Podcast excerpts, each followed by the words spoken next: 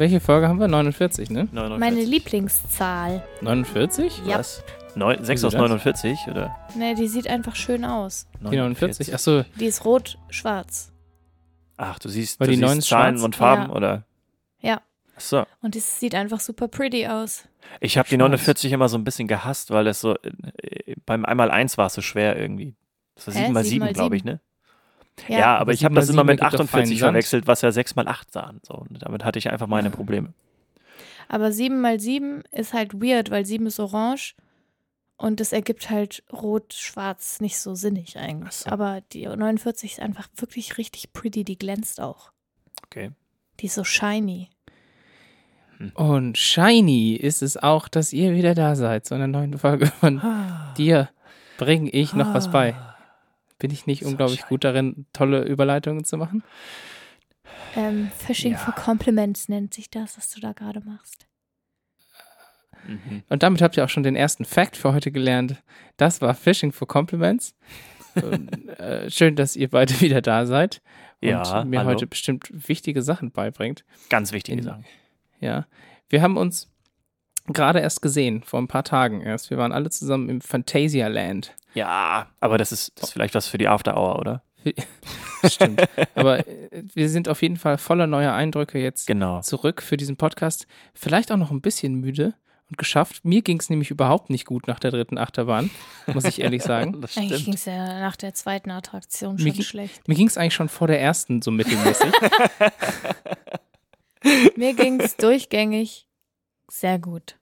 Mir eigentlich auch. Also ich hatte so einen kleinen, so einen, so einen kleinen Dämpfer so ein bisschen, aber dann hat sich das so ein bisschen gelevelt und dann ging Und das nachdem eigentlich. ich dann Burger gegessen habe, ging es noch besser. ich bin so krass. Wisst ihr auch, was krass ist? Also außer wieder dir. bei den Überleitungen, oder? Ja, aber was halt an mir krass ist? Ziemlich ich habe einen, natürlich. also ich habe einen tatsächlichen, also ich habe auch mehrere Vorteile euch gegenüber, aber ich habe einen Vorteil euch gegenüber, über den ich heute sprechen möchte. Genau. Und zwar kann ich einfach viel besser riechen als ihr. Okay. Warum? Da, da, da, da. Weil Frauen besser riechen können. Genau, also Menschen mit zwei X-Chromosomen können besser riechen als Oder so. Menschen mit einem X oder einem Y-Chromosom. Okay. Heißt nicht, dass ich besser dufte, sondern dass ich besser Dinge wahrnehmen kann, differenzierter Okay, du kannst Dinge also, erschnuppern kann. Okay, du kannst verschiedene Gerüche besser auseinanderhalten. Unter anderem, genau. Und zwar hat das Team von Ana Oliveira Pinto und sie selbst von der Uni Rio de Janeiro Hm. herausgefunden, dass das so ist. Und zwar anhand von toten Menschen. Weil man kann halt, ja, Oh. man kann halt in Hirnscans zwar Strukturen erkennen, aber man kann nicht erkennen, wie viele Zellen tatsächlich sich in welchen Hirnarealen befinden. Mhm. Und deswegen mussten sie die Hirne von Menschen auseinandernehmen und haben sich dafür 18 Hirne angeguckt von sieben Männern und elf Frauen oder männlich gelesenen Menschen und weiblich gelesenen Menschen. Und sie haben sich die Riechkolben angeguckt, also das Zentrum im Hirn, was für das Riechen zuständig ist. Und das Alter der Leute, deren Hirne sie sich angeguckt haben, lag zwischen 55 und 94 Jahren.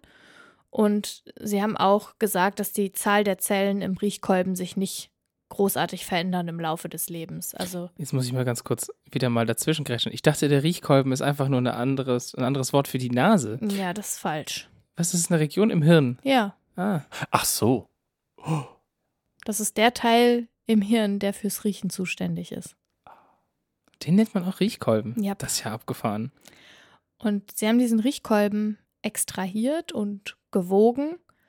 Und es gibt keinen signifikanten Gewichtsunterschied. Also der Unterschied liegt von 0,134 Gramm zu 0,137 Gramm.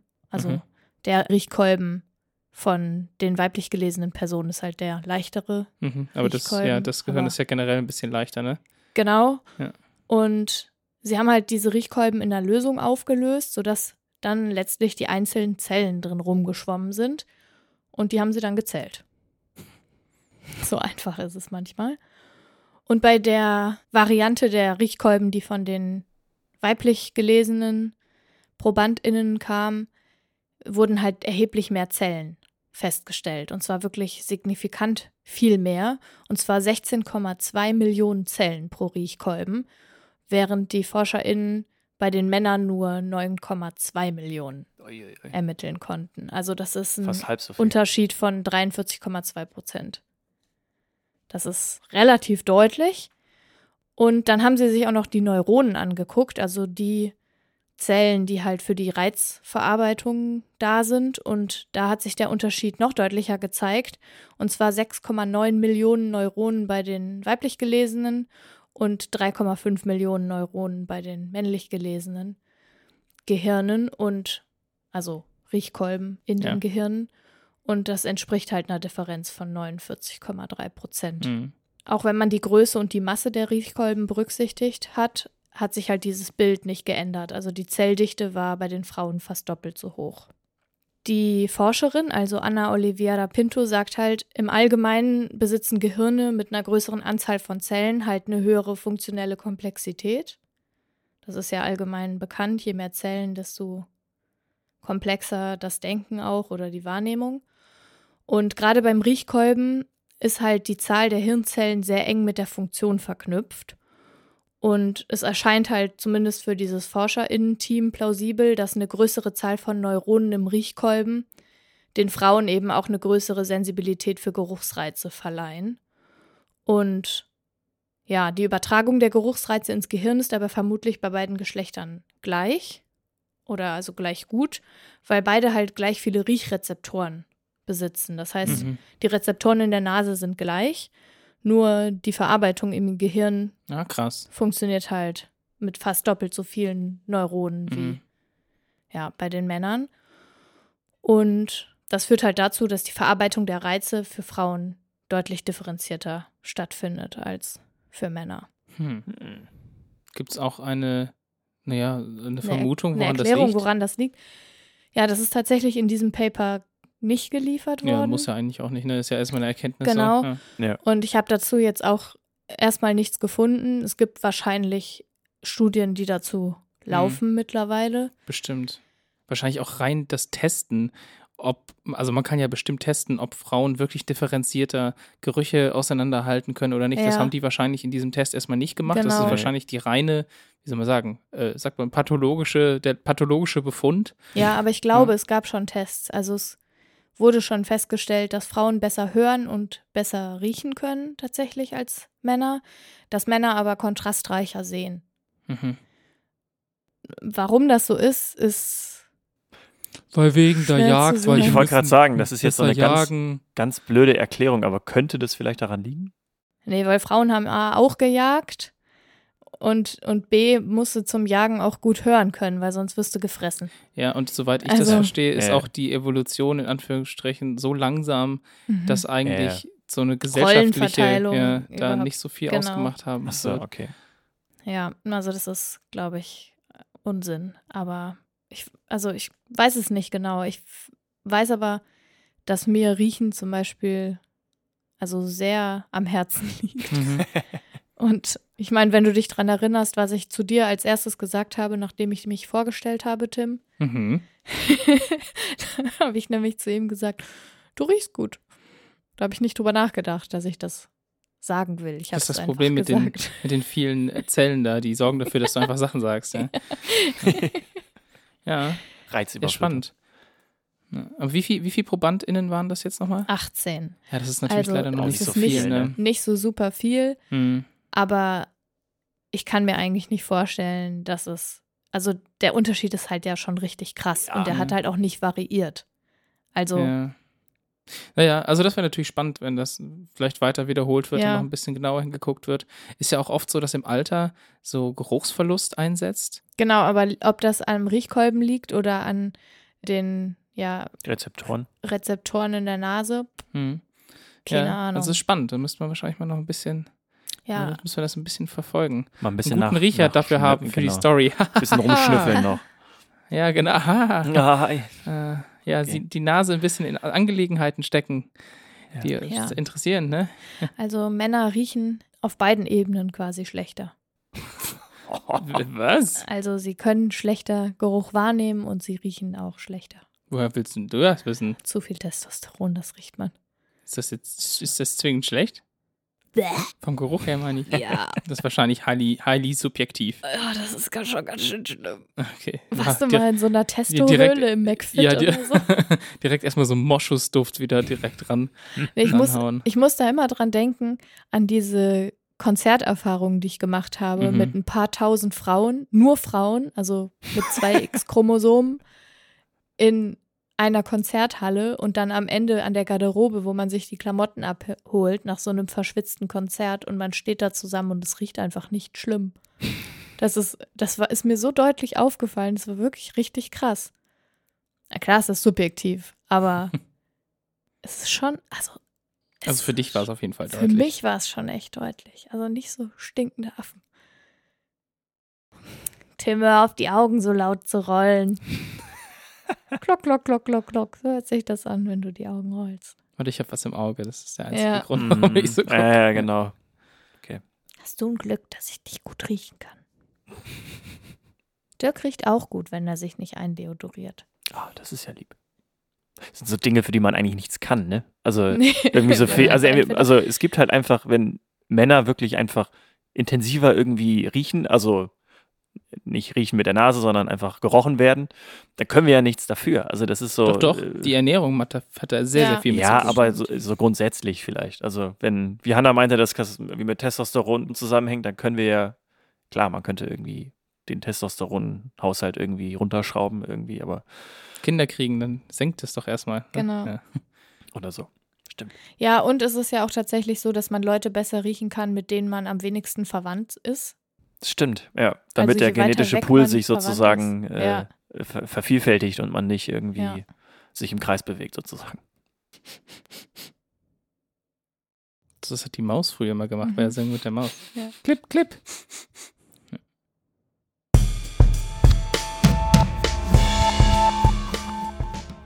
Dem geht's bei dir auch um, ums Riechen, Nee. ums Sehen. Yay. Praktischerweise hat Hannah ja schon ein bisschen was erzählt über Sinne und bei mir geht es um einen anderen Sinn und zwar um Sehen, weil viele kennen diese Videos auf Facebook oder auf Instagram oder YouTube von Menschen, die so eine Brille aufbekommen und dann direkt anfangen zu weinen oder durchdrehen und rumrennen und ihren Augen im wahrsten Sinne des Wortes kaum trauen können. Haha. Und es wird nämlich oft gesagt, dass diese Menschen zum ersten Mal Farben sehen können, da sie vorher, die sie quasi vorher nie gesehen haben. Und das ist alles super hoch emotionalisiert und so, mit trauriger Musik und alles. Und es soll also Brillen geben, die das heilen sollen, wenn man umgangssprachlich farbenblind ist. Das ist ein Begriff, da müssen wir auch nochmal drüber reden, der ist nämlich nicht korrekt, aber da kommen wir ein Stückchen später dazu. Und ich habe mich halt gefragt, funktionieren solche Brillen überhaupt?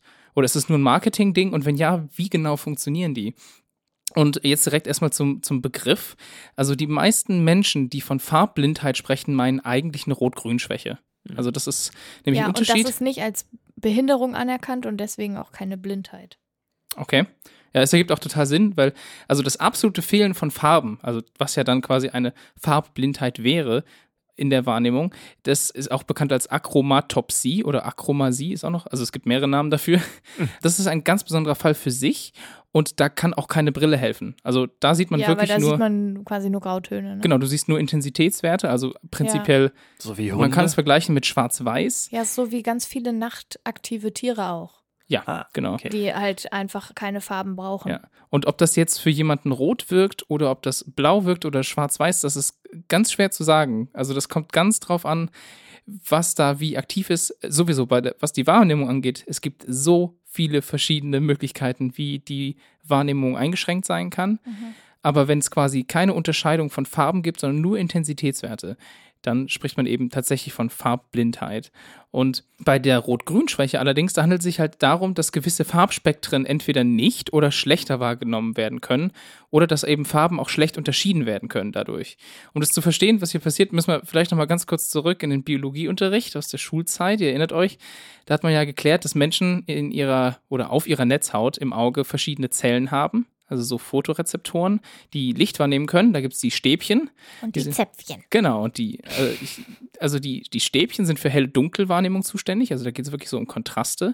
Und die Zapfen, ich glaube nämlich, die heißen Zapfen Ja, und nicht heißen sie, Zäpfchen. also die Zapfen, die, äh, die, die nehmen quasi, also die reagieren auf verschiedene Wellenlängen. Stärker oder schwächer. Ihr erinnert euch vielleicht an diese Kurven, die damals immer gemalt wurden, so dreifarbige Kurven. Ganz unten so eine blaue Kurve, dann kam eine grüne Kurve, dann kam eine rote Kurve. Und die zeigen halt, welche, also unten liegt eigentlich der Wellenlängenbereich und die zeigen halt, wie hoch ist deren Aktivierung bei welcher Wellenlänge. Ja. Und das sind drei verschiedene Arten, die gewisse Stärken an Aktivierungen zeigen und die nennt man dementsprechend, zu welchem Farbbereich die auf dieser Wellenlängenabbildung gehören, nennt man die eben die Rotzapfen, die Blauzapfen und die Grünzapfen. Und Ah, Jetzt unterscheidet man zwischen Sehschwächen, bei denen eine Zapfenart fehlt. Das ist dann sogenanntes dichromatisches Sehen. Also genau. ergibt ja total Sinn, dass man sagt dichromatisch. Welche da fehlt, ist, ist egal. Meistens ist es entweder die grüne oder die rote. Und dann ist quasi die Wahrnehmung, die man hat, ist immer nur eine Kombination aus diesen beiden Farben, die dann halt noch da sind. Ne? Ja, also blau und rot dann zum Beispiel. Zum Beispiel, genau. Das dichromatische Sehen, dafür gibt es leider auch keine Brille, die helfen kann. Da gibt es quasi, ja, wenn quasi Ja, der wie Zapfen auch, fehlt, also- fehlt der Zapfen. Genau, Ja, wenn der Zapfen genau. fehlt, fehlt der Zapfen, richtig. Und wenn man aber alle drei hat, da ist es meistens so, dass es eine fehlerhafte Aktivierung bzw. eine Verschiebung dieser, dieses Aktivierungsbereichs gibt. Das heißt, dass zum Beispiel Zapfen, die normalerweise nur auf rotes Licht reagieren würden oder also auf Wellenlängen, die im roten Spektrum ja, liegen, die reagieren, die auf reagieren grün. auch auf grüne zum Beispiel vermehrt. Das heißt, diese Kurve, die man kennt, die ist dann zum Beispiel ein bisschen nach rechts verlängert oder die Mhm. rote Kurve ist ein bisschen nach links verlängert. Ja, und deswegen ist es aber auch meistens Rot-Grün-Schwäche, ne? weil die Kurven halt so nah beieinander liegen Genau. im Vergleich zu der blauen, die woanders Richtig. rumschwabbelt. Genau, die blaue ist ein bisschen tiefer, kann aber durchaus auch vorkommen. Das heißt also, wenn zum Beispiel etwas, was grün ist, aber ein Grünton, der eher zum Gelb tendiert, Mhm. dann aktiviert er die roten Stäbchen, äh, die roten Zapfen schon so sehr, dass das Gehirn Informationen von beiden bekommt und damit, also hat das Gehirn ein Problem damit umzugehen und vermischt dann quasi die Wahrnehmung hin ins Rötliche. Und damit wird ein Grünton eher zu so einem gelb-braunen Matsch und das Mhm. gleiche kann halt auch umgekehrt passieren. Und Und dann sehen die Farben quasi alle gleich aus. genau, dann ist es ein ganzes Spektrum eben, was zwischen diesen An beiden Matsch. Liegt, was dann matschig wird, genau. Und das ist das große Problem. Und dafür gibt es tatsächlich eine Lösung. Und zwar diese Brillen. Und zwar, was die machen, ist, dass die genau in diesem Bereich, in dem diese Überschneidungen stattfinden, die einfach die Farben blockieren. Das heißt, da sind in den Brillengläsern sind verschiedene Minerale drin, die dafür sorgen, dass dort quasi ein Filter stattfindet und diese Frequenzen nicht ankommen. Damit ist das Gehirn nicht äh, verwirrt, sondern weiß Mhm. ganz genau, ah ja, okay, das ist deutlich grüner und weniger rot oder das ist röter und weniger grün. Und deswegen werden die Farben viel intensiver äh, unterschieden und auch wahrgenommen. Mhm. Ist schon eigentlich interessant, ne, dass man als Menschen äh, also oft diese Schwäche hat, diese Rot-Grün-Schwäche liegt ja, glaube ich, auch irgendwie am Y-Chromosom, ne? Das ist genau, das haben 8% der Männer und nur 0, irgendwas Prozent der Was? Frauen. Ja, wobei ich glaube, es liegt auf dem X-Chromosom, aber wird irgendwie nur bei Männern aktiviert, keine Ahnung, oder meistens. Und ich denke mir, das evolutionär so dumm oder beziehungsweise die Evolution ist irgendwie festgestellt haben, dass es nicht mehr so wichtig ist zu unterscheiden. Aber stellt euch mal vor, irgendwelche Tiere, die Rot-Grün nicht mehr unterscheiden könnten und angewiesen sind, zum Beispiel auf Erdbeeren oder sowas, als Futtersuche, dann haben die echt ein Problem. Das große Problem bei diesen Sachen ist halt immer, dass das höchst personenabhängig ist. Ja. Also die einen haben nur eine ganz kleine Überlappung, die anderen haben, haben eine riesige Überlappung. Bei anderen ist die Überlappung ganz woanders. Das ist übrigens auch das große Problem bei diesen, Brillen. bei diesen Brillen, weil die, also die müsste man eigentlich individuell Ich wahrscheinlich gerade sagen, die müssen ja anpassen. personifiziert werden irgendwie. Weil ja, wenn ja, die nee, Unterschiede also meistens, so die sind meistens in demselben, äh, die haben die Filter meistens in denselben äh, Bereichen, weil das halt der Bereich ist, der am ehesten für diese Überlappung sorgt. Am Ach so. besten personalisiert, nicht personifiziert. Ja, Ja. das meine ich. Ja, ja, genau. um vielleicht nochmal darauf zurückzukommen, was die dann machen. Also, weil die hätten auch Effekt darauf, was wir sehen. Also diese Brille hilft natürlich nicht nur Mhm, Leuten, bei denen ja. diese Überlappung stattfindet, sondern, auch bei uns wäre grün deutlich grüner und rot also deutlich röter. kontrastreicher einfach. Nee, die Sättigung wäre quasi hochgedreht. meine ich. Wir würden eine deutlich Ja. höhere Sättigung wahrnehmen. Und zwar, also wirklich alle, auch die, wo man sagen würde, die haben eine gesunde Farbwahrnehmung. Mhm. Und das ist aber auf der anderen Seite auch so ein bisschen das Problem, weil es ist keine wirkliche Annäherung an ein natürliches Sehverhalten. Also das kann man nicht sagen. Es, es hilft quasi dafür, die Sachen besser auseinanderzudrücken, wenn man so will, aber es macht die Farben nicht realistischer. Zusätzlich dunkelt die Brille natürlich ab. Es ist halt, es ist halt, es ist ein Filter, ne? Also es ist quasi wie eine Sonnenbrille. Und das heißt, im Dunkeln ist es schwer zu sehen damit. Das ist ein Problem. Und die Brille ist halt auf gar keinen Fall ein, ein Heilungsmittel. Ne? Also Ja, die ja, Hil klar. Brille hilft nur dann, wenn man sie ist halt anhat. eine Sehhilfe. genau. Und, so wie Kurzsichtigkeitsausgleich was und die Welt sieht wieder genau gleich aus, wenn die Brille ausgezogen wurde. Und es gibt auch eine kleine Mini-Studie von 2017, die ich gefunden habe. Da wurde die Brille von nur zehn Testpersonen, also eigentlich auch nicht wirklich sonderlich repräsentativ getragen. Und nur zwei von denen haben gesagt, dass die Rot-Grün-Schwäche signifikant viel weniger wurde. Mhm. Also, dass die wirklich extrem viel besser ja, sehen konnten. Dann hat es bei denen halt gerade auf die Wellen gepasst. Ja, genau. Ja. Es gibt auch eine Gentherapie, die schon erfolgreich an Affen durchgeführt wurde, die quasi die Rot-Grün-Schwäche beheben kann, also tatsächlich intern, dann halt auch für for good so.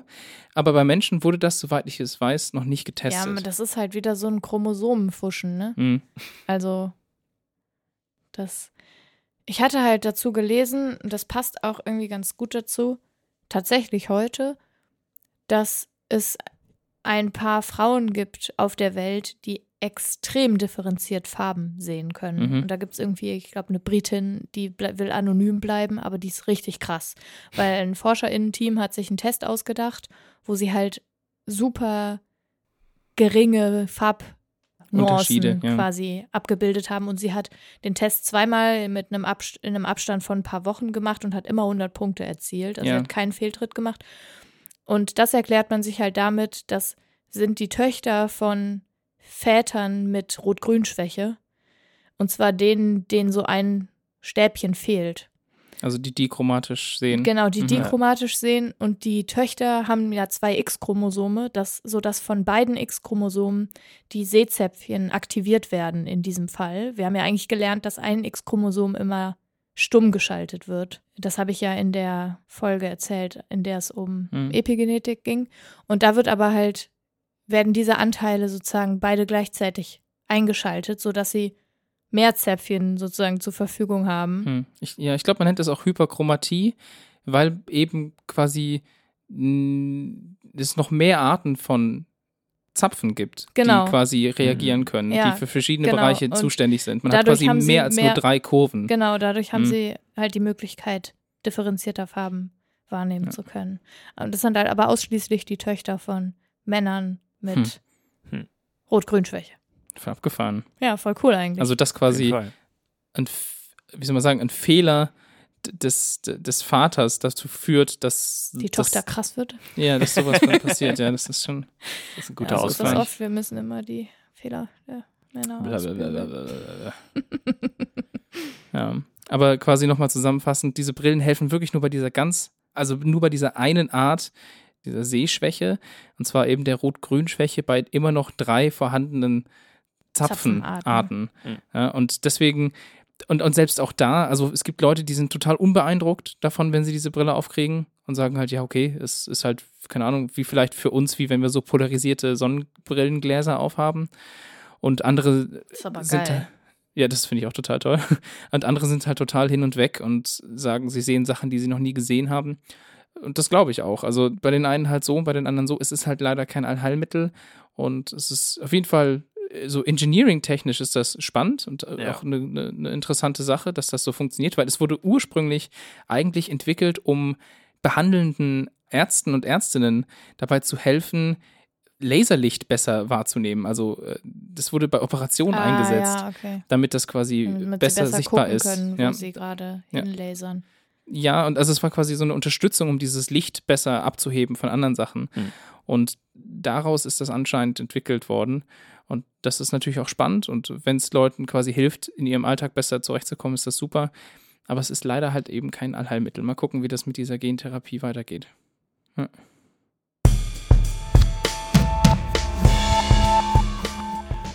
Ja, an alle ZuhörerInnen, die jetzt eine Rot-Grün-Schwäche haben, da tut es mir jetzt ein bisschen leid, denn bei mir geht es heute um die roten Kobolde. Und damit ihr einen Eindruck davon habt, was das ist, dann müsstet ihr einmal kurz bei Google Bilder suchen, was das, was das ist. Anna und Tim, Okay. vielleicht macht ihr das auch einmal kurz. Denn Ich habe letzte. Woche gelernt, was das ist. Hat das irgendwas mit der SPD zu tun, Dirk? Nee, das, da sind auch manche rote Kobolde dabei, aber in dem Fall geht es tatsächlich um was anderes. Ah, klar kenne ich die roten Kobolde. Rote Kobolde, für die, die jetzt Ja, vielleicht nicht googeln können, das ist eine Blitzart, die halt äh, rot leuchtet und halt irgendwie eine gewisse Ähnlichkeit mit so einem Tannenbaum haben, der von Hallo? oben nach unten wächst. Also so ganz Dirk, kannst du uns noch hören? Wenn ja, unterbrich das bitte, weil wir hören dich nicht mehr. Ich kann nicht hören. Ich, ich kann euch noch hören. Ich habe nichts getan. Nein, Ah, und nein, wir wahrscheinlich- verarschen dich auch nicht. Nee, genau, wir verarschen dich wirklich. Ah, Also ich kann euch immer noch Frage, hören. ob Ich, uns hören kann. Wenn ja, mach dann bitte mal deine WhatsApp an. okay, klar. Wow, wow, wow. Jetzt. Jetzt ist er bestimmt schon voll am Talken und erzählt die, die, die krassesten Sachen. Nein, mache ich nicht. Dirk schreibt, ich höre euch. Sehr schön. Dirk, nimmt dein Programm noch auf, ja? Ja, mein Kannst du- Programm nimmt also, noch auf. Wenn Nimmt ja, geh mal ganz kurz vielleicht einfach aus, aus unserem Call raus und dann wieder rein. Ja, und und dann, dann. geht das vielleicht. Ja, Call me maybe. Hanna kann nicht singen. Also doch, sie kann singen, aber das, das war gerade nicht gut. Fall, Ich, dass es noch aufnimmt. ich leg mal auf. Nice. Tschüss, Jetzt hat er ich den würde noch mal Anruf gerne zu verlassen. Protokoll geben, dass ich nichts, tü, tü, ich habe nichts an meinem Computer bewegt, gedrückt. Ich habe meine. Maus nicht bewegt, ich habe einfach nur weitergeredet. Es war also ein, dies Ein ist ganz der großer Zufall. Anrufbeantworter von Dirk Tjark Kruse. Wir haben gelernt, dass, das kann man vielleicht zwischendurch machen, wenn Dirk weg ist, dass wenn man irgendwo auf einen Anrufbeantworter was drauf spricht und man nicht zufrieden ist mit der Message, kann man, glaube ich, die Raute-Taste drücken und dann kann man einfach, dann wird das gelöscht und man kann es einfach nochmal probieren. War das wieso nicht sollte so? man das machen? Wieso Wenn sollte man eine Raute-Taste drücken? Ja. Wir wollten das dann testen und dann haben Und wir dann gemerkt, dass wir beide keine, keine Mailbox, mehr Mailbox haben. Ja, weil seit wir bei Kongstar sind, was ist das für ein Saft? Könnt ihr mich jetzt hören oder tut ihr nur so? Oh, Oh, Dirk. Dirk, hallo. Was hast du Hallo. gesagt? Ich, ich, es ist, glaube ich, leicht verzögert, oder? Sag mal Hallo. Hallo. Ich habe gerade schon zu Protokoll gegeben, dass ich nichts, nichts gedrückt, bewegt oder irgendwas habe. Es ist einfach, es ist einfach so passiert. Dirk, wir haben vorher schon drüber gesprochen, dass du vielleicht dir mal einen neuen Rechner, also ich, es ist Wenn ich, wenn, ich, also, wenn ich Geld hätte, würde ich das vielleicht auch sogar tun, aber das, äh, das ist leider nicht so. Deswegen, also Leute, I'm sorry. ihr wisst, was zu tun ist. Unterstützt uns. nein, die, alle das nicht. Einnahmen, die wir mit diesem. Podcast machen, 0 Euro 0, gehen direkt an Dirk. Okay. Ja, ich meine, die Leute werden das ganz sicher jetzt auch nicht tun, für uns spenden, weil das sind immer die besten Outtakes. Wenn Dirk uns noch hört und verschwunden Das stimmt ist. auch wieder. ja, das Und stimmt. das heißt, das ist denen mehr wert als. Ja, ich glaube. okay, okay. Okay, wo, Komm, Dirk. was, was habt ihr denn jetzt noch gehört? Ja, wir, also das sind so Lichter. Das sind Blitze, hast du gesagt. Okay, Und die sehen ziemlich Okay. krass aus. okay. Sehen aus wie so Hexen eigentlich. Eigentlich ja. Also äh, man denkt vielleicht Kobolde oder so, vielleicht, wenn man das sieht und ein bisschen Kreativität hat. Also, Oder so Drachen oder, oder so. Auch- ja, oder sind das so, so Sieht übermenschliche, so ein bisschen wie der Slenderman vielleicht auch? So in ganz dünn und dürr? Äh, der Vielleicht. Slenderman ist wirklich sowas Gruseliges. Ist das sowas wie Polarlichter? Sowas ähnliches. Also die Polarlichter haben damit ein bisschen was zu tun, weil es in einer ähnlichen, in einem ähnlichen Teil der Ionosphäre passiert. Aber dazu kommen wir ganz später und ganz, also es wird noch sehr detailliert. Also rote Kobolde, was ist das nun? Also im Englischen werden die, diese Blitze Red Sprites genannt. Und in der Meteorologie nennt man das einen Blitz, der bei einem Gewitter oberhalb einer Wolke aus der Wolkendecke heraus bis in eine Höhe von über 100 Kilometer nach oben ausschlägt. Also nicht, wie Blitze das sonst machen, quasi auf die Erde eintreffen oder einschlagen, sondern halt in die andere Richtung sozusagen. Lädt, äh, entladen die sich dann? Die entladen sich dann überhalb der Wolke in der Ionosphäre. Okay. Genau. Wir erinnern uns an diese 100 Kilometer, das war ja, die, die Karman-Linie geht ja quasi Die von Karmann-Linie, ja. Genau, richtig. Jetzt nochmal eine kurze Exkursion zur Atmosphäre. Die ersten 15 Kilometer, das sind die Troposphäre. Dann bis zum 50. Kilometer geht dann die Stratosphäre. Bis zum 80. Kilometer die Mesosphäre. Bis zum 500. Kilometer die Thermosphäre. Und alles, was darüber geht, das ist dann die Exosphäre.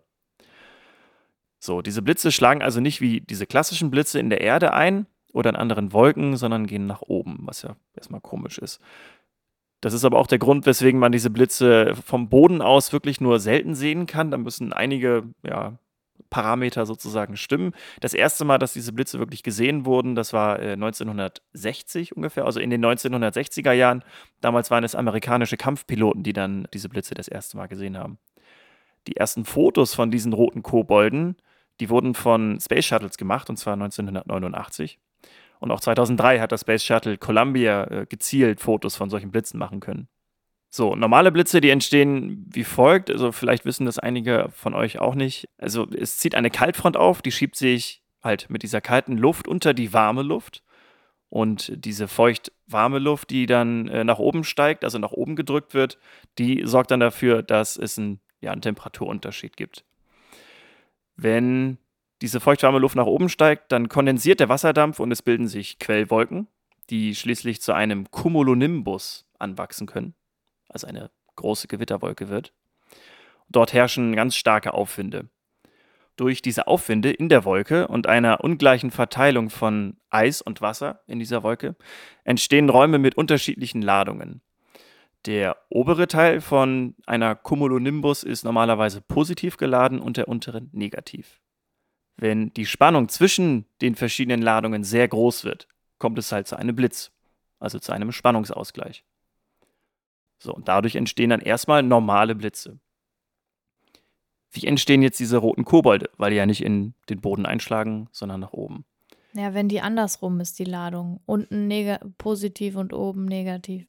Das hat ein bisschen was damit zu tun, was du gerade gesagt hast, Hanna. Und zwar ist es so, dass man im Moment davon ausgeht, dass bei Wolkendecken, also von besonders heftigen Gewittern, ein, sich ein besonders starkes Spannungsfeld aufbaut.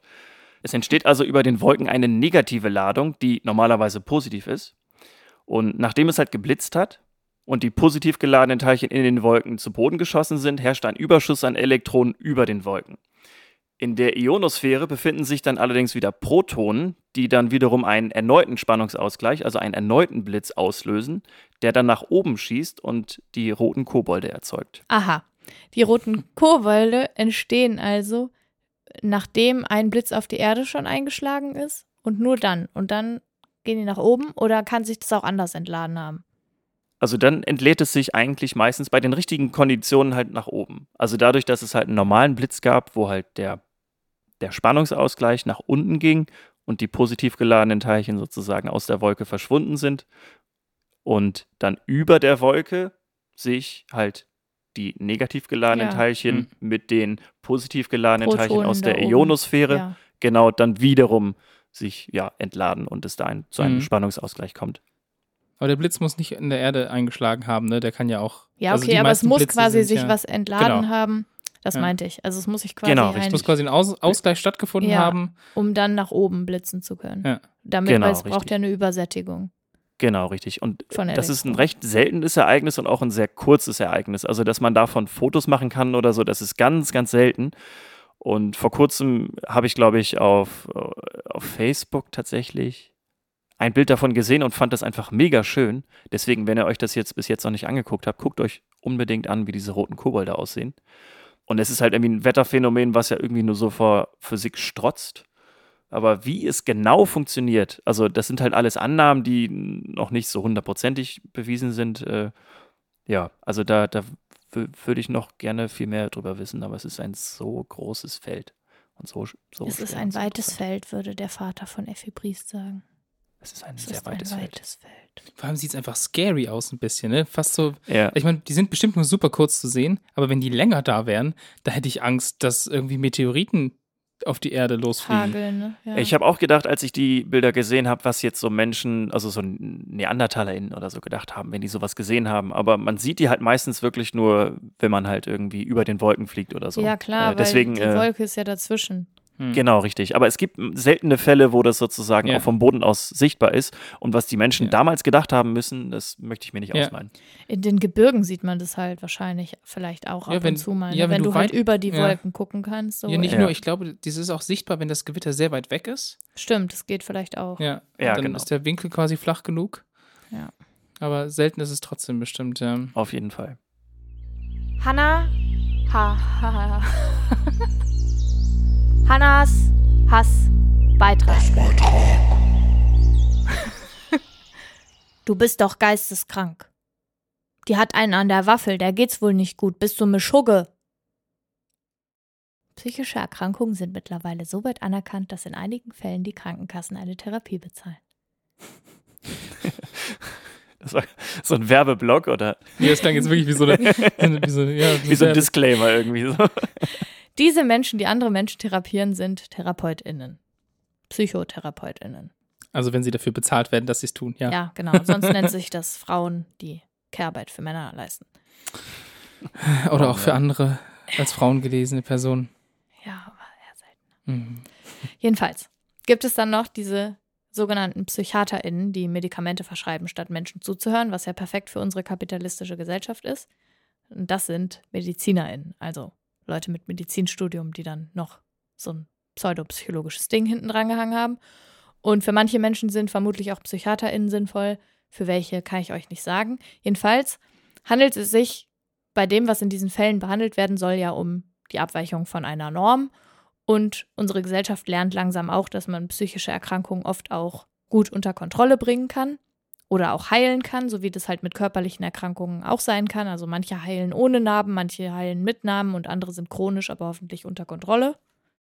Wenn du jetzt krank bist, körperlich krank bist, Ja. dann lässt du dich als deutsche Person natürlich nicht krank schreiben, weil du gehst lieber Muss ja zur Arbeit arbeiten, genau. ja. im kapitalistischen Hamsterrad und steckst auf der Maloren, Arbeit alle an. Maloren, Maloren. So, aber angenommen, du würdest dich krank schreiben lassen wollen, dann würdest du das tun können und zwar von der dich behandelnden Person.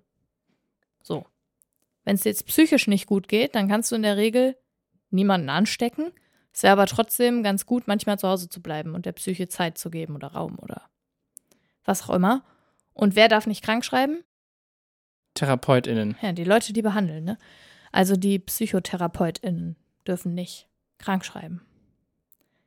Und ich frage mich halt, wie wir irgendwann mal dieses Stick Stigma loswerden sollen, dass irgendwie Leute mit psychischen Erkrankungen, Dass das auch wirklich Krankheiten ja, sind. dass das Ja, Krankheiten ja. sind und dass, dass sie irgendwie nicht weniger wert sind dadurch oder was auch immer, sondern dass es halt wie jede andere Erkrankung eben auch behandelt wird. Ja. Und zwar so, dass es heilbar ist oder nicht heilbar ist oder was auch immer und dass es einen nicht zu einem schlechteren Menschen macht, genauso wie einen halt eine Krebserkrankung nicht zu einem Hm. schlechteren Menschen macht oder eine Kniescheibe, die rausspringt oder weiß ich nicht, eine Kurzsichtigkeit oder was auch immer. Und dann dürfen die Leute, die diese Menschen behandeln, nicht mal sagen, hier, die sind jetzt gerade nicht fähig zu arbeiten. Aber wie ist das denn eigentlich, wenn, also es gibt ja so, so Sachen, dass man zum Beispiel arbeitsunfähig, als arbeitsunfähig gilt, auch aufgrund von psychischen Ja, Erkrankungen. und weißt du, wer schreibt das? Weiß Die nicht. PsychiaterInnen. Also die, die die Medikamente auch verabreichen können für psychische Erkrankungen. Aber alle Menschen, die, denen irgendwie ein bisschen was an ihrem Seelenheil liegt, die begeben sich in psychotherapeutische Ja. Behandlung und nicht zu einem Psychiater oder einer Psychiaterin. PsychiaterInnen sind oft die, die quasi in Anstalten, also in, Mhm. wenn man stationär irgendwo hingeht oder auch ambulant, aber in Kliniken geht, dann sind die halt mitbehandelnd. Und es ist ja auch sinnvoll, Ja, in ja. einigen Fällen zum. Beispiel Antidepressiva zu nehmen, das richtig einzustellen und dafür braucht es ja auch Leute. Aber dass ausschließlich diese Leute, die diese Medikamente verschreiben können, diejenigen sind, die auch dafür zuständig sind, krank zu schreiben, ist natürlich totaler Bullshit. Wenn ich Mhm. jetzt nämlich eine ambulante Therapie bei einer Psychotherapeutin mache, die niedergelassen ist und zu keinem Klinikkomplex gehört, dann kann ich mich nur von meiner Hausärztin krank schreiben lassen, zum Beispiel. Die eigentlich gar nichts weiß von meiner psychischen Erkrankung oder im besten Fall halt schon, aber dann halt zu jemand anderem zu gehen und zu sagen, hey, übrigens, in meiner Therapie läuft es gerade so und so, ich fühle mich gerade nicht so, also dieses schon, ich fühle mich gerade nicht so, als könnte ich arbeiten, ist ja schon schwierig zu Ja. formulieren, Mhm. ne? Also, Ja. weil du gehst ja auch mit, mit einer Grippe gehst du hin und alle sehen, okay, das ist, sollte krankgeschrieben werden. Ja. Wenn du psychisch erkrankt bist, musst du hingehen und dich erklären. Und Ja. den ganzen Ballast den Leuten vor die Füße legen. Und das machst du halt logischerweise am liebsten mit einer Therapeutin oder einem Therapeuten und es dann zusätzlich noch jemand anderem, Mediziner, Medizinerin erklären zu müssen, damit die dich krank schreiben, ist doch total gaga. Hm. Aber wie können wir das denn ändern? Also die, die TherapeutInnen müssten halt quasi einfach mit dem Recht ausgestattet werden, Genau. arbeitsunfähig zu. Genau. Ja, okay. Ja, und das ist halt, in diesem ganzen Psychotherapiekomplex ist das ja auch schon schwierig, weil wenn man einen Antrag an die Krankenkasse stellen will, dass die die Therapiekosten übernehmen, dann muss man auch immer noch zur Hausärztin oder zum Hausarzt gehen und der oder die muss quasi gutachterlich bestätigen, dass du eine Psychotherapie brauchst mit anderen Worten, dass du nicht eine körperliche Erkrankung hast, die diese Symptome auslöst. Bei manchen ja. Dingen kann ich das auch nachvollziehen, zum Beispiel bei einer depressiven Episode oder so, weil sowas ja auch durch eine Schilddrüsenunterfunktion ja, oder, oder was auch immer ausgelöst ja werden kann. Sachen, Aber das ist nicht die Regel. Wenn ich in eine hm. Psychotherapie mich begebe und sage, ich habe ein Trauma, an das ich mich erinnere, das muss ich aufarbeiten, weil mir geht es damit nicht gut. Und dann werde ich noch zum Hausarzt oder zur Hausärztin geschickt und der muss ich das auch nochmal erzählen Dabei soll die mich halt, also warum sollte ich der das erzählen? Die ist dafür nicht ausgebildet. Und dann muss die Person halt sagen, ja, okay, du darfst eine Therapie machen. Mhm. Das ist total schwierig. Ja. Und das, das sollte auch abgeschafft werden. Also das ist echt nicht cool. Mhm. Wie ist das denn bei so Sachen wie, die, die so ein bisschen am Grenzbereich sind, sowas wie Burnout? Ich glaube, das gilt ja auch schon als psychische Erkrankung, ja. oder? Ähm, Hat halt körperliche Symptome, aber ja. das haben andere psychische Erkrankungen ja, ja auch. Also Müdigkeit, Abgeschlagenheit. Ja.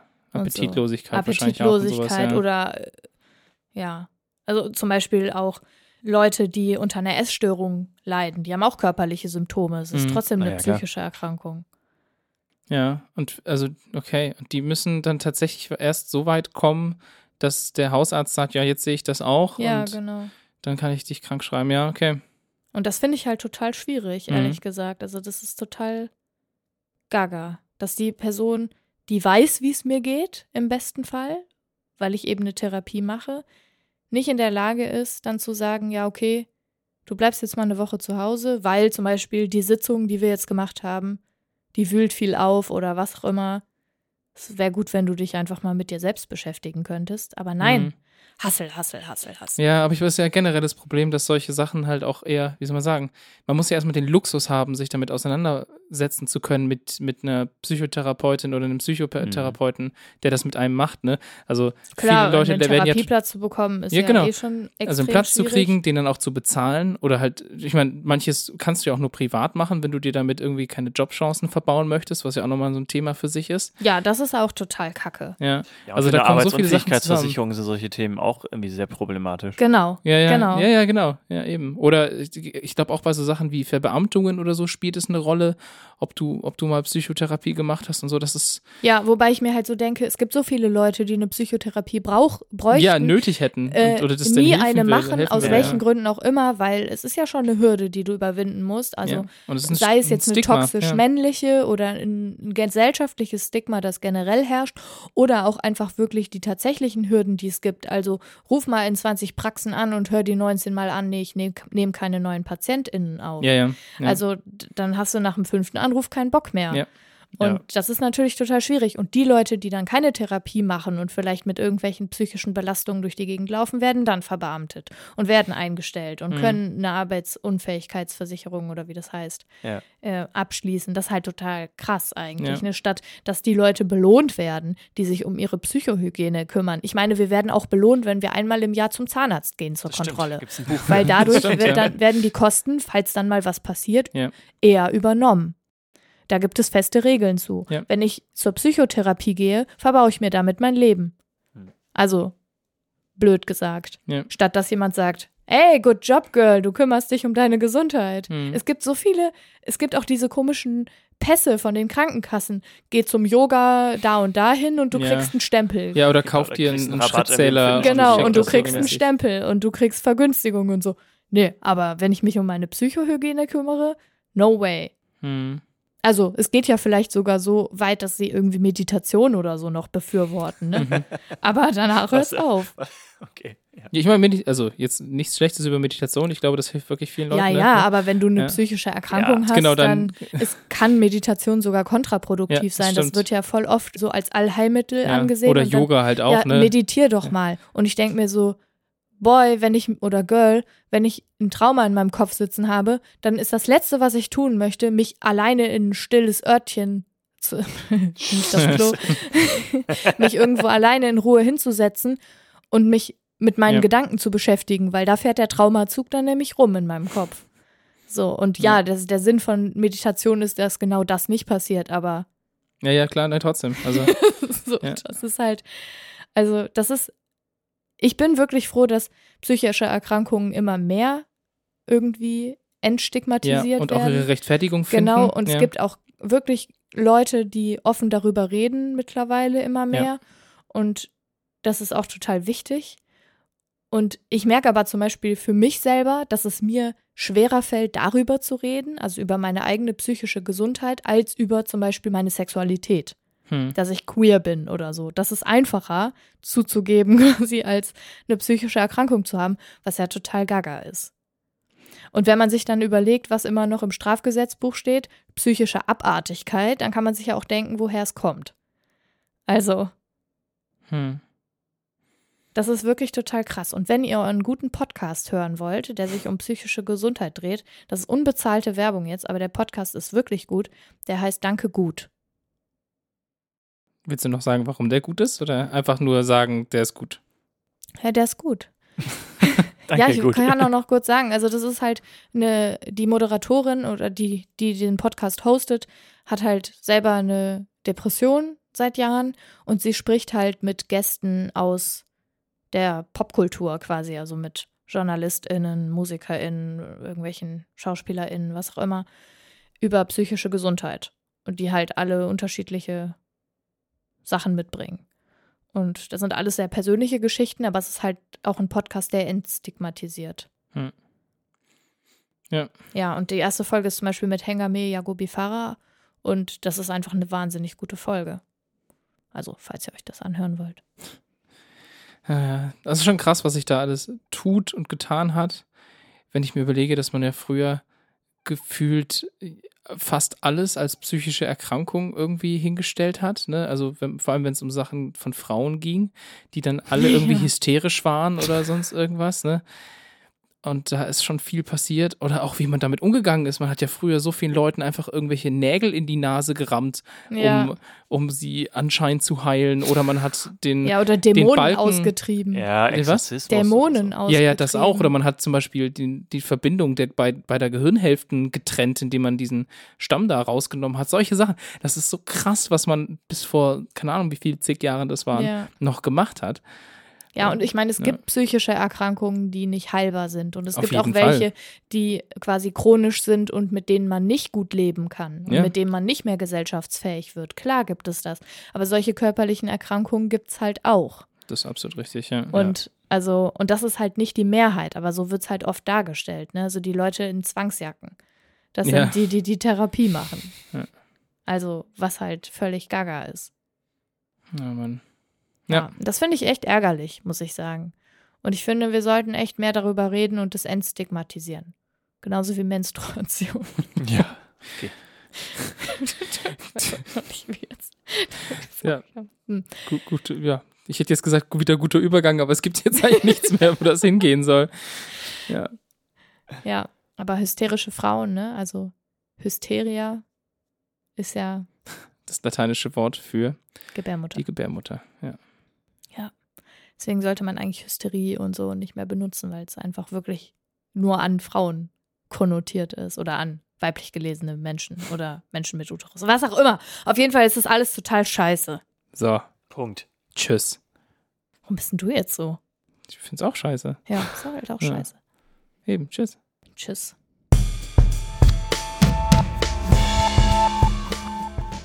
Okay, wann spielen wir Rollercoaster Tycoon? Nachdem wir das Outro gemacht haben. Okay. So, Leute. Liebe Leute von heute. Jetzt. Das war's jetzt auch wieder. Das Reicht war jetzt, unsere reicht jetzt auch, Folge ne? Heller von Sinnen her. Die, neun, die Folge nicht. 49 war das jetzt, ne? Folge 49, Heller Das von hat ja auch voll gepasst, dass du über Ja, die roten Kobolder gesprochen hast, wenn die 49 die 4 rot ist. Da sind wir wieder ja, beim und Anfang. Rot-Schwarz und so, ne? Stimmt. Das passt. Ja, das ist so, so mein ergibt das alles einen Kreis. Es ergibt alles Sinn. Aber zurück zu meiner Frage, was macht Heller von Sinnen eigentlich gerade? Wer ist das überhaupt? Du kennst Heller Du von kennst Sinnen? Heller von Och. Sinn nicht? ich kenne Hella von. Die, warum ist die eigentlich nicht bei Galeria Arschgeweih? Da würde sie doch hinpassen. Weil, weil die es nicht. tatsächlich Comedy gemacht hat und Ja. die Leute, die bei Galeria Also so Arschgeweih Kabarett sind. und so hat die ursprünglich gemacht, oder? Also auch tatsächlich auch im Kölner Karneval und so, ne? Das kann Glaub gut sein. Also mir ist sie am besten bekannt natürlich aus Genial daneben. Auf jeden Eine Fall. der besten Sendungen, die jemals produziert Ah, worden Die ist. also extrem schlecht gealtert ist. Das stimmt, die Findest neuen du? Folgen sind tatsächlich nicht so gut. Das liegt aber auch daran, dass diese ursprüngliche Besetzung nicht mehr da ist. Also Bernhard Hoeker ist nicht mehr dabei und äh, Hella von Sinn ist dabei und der Hugo Egon Balder ist, glaube ich, auch noch dabei. Aber es, es muss diese ursprüngliche Besetzung sein und die ist es nicht.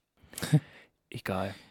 Aber Hella von Sinnen her war auf jeden Fall die, die dies zweiwöchige Folge. Wie heißt das nochmal, wenn es alle zwei Fortnite? Wochen? Ne, äh, Fortnite, genau. Oder es, also man sagt tatsächlich auch bi-wöchentlich, also bi-weekly. Das kann aber bedeuten, äh, quasi zweimal die Woche oder alle zwei Wochen. Also es hat Oh, zwei das ist Bedeutungen. Bedeutungen. natürlich kommunikativ schwierig. Es ist schwierig. Wir sagen a Fortnite und bleiben bei a Fortnite wegen 14. Ja, nächste Folge ist die 50. Folge. Wir werden dabei Wupp, wupp. nicht über ein Jubiläum. Jubiläum sprechen. Wupp, Nein. Doch, doch, das müssen wir tun. Das, Äh, äh, äh, äh. Jubiläum.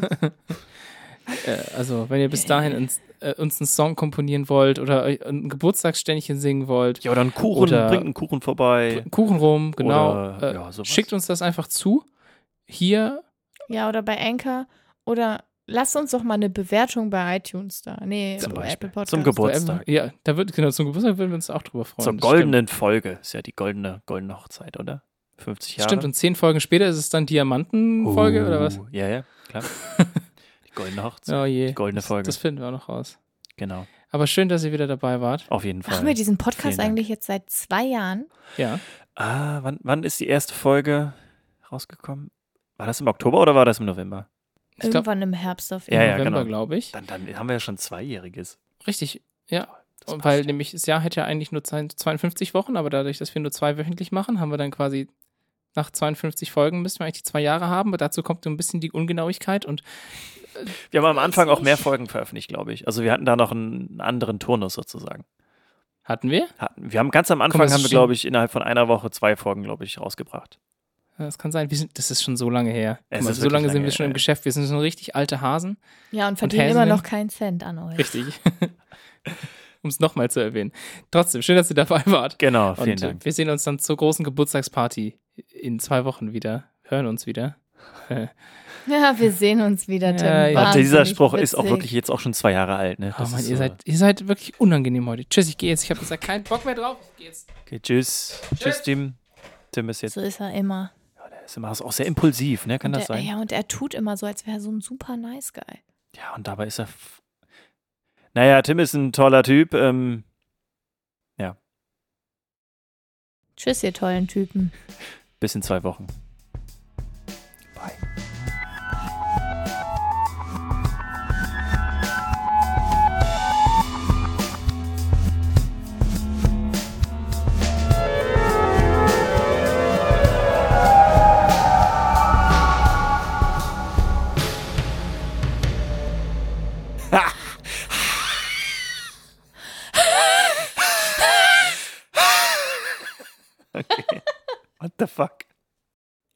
Das heißt, die roten Kobolde.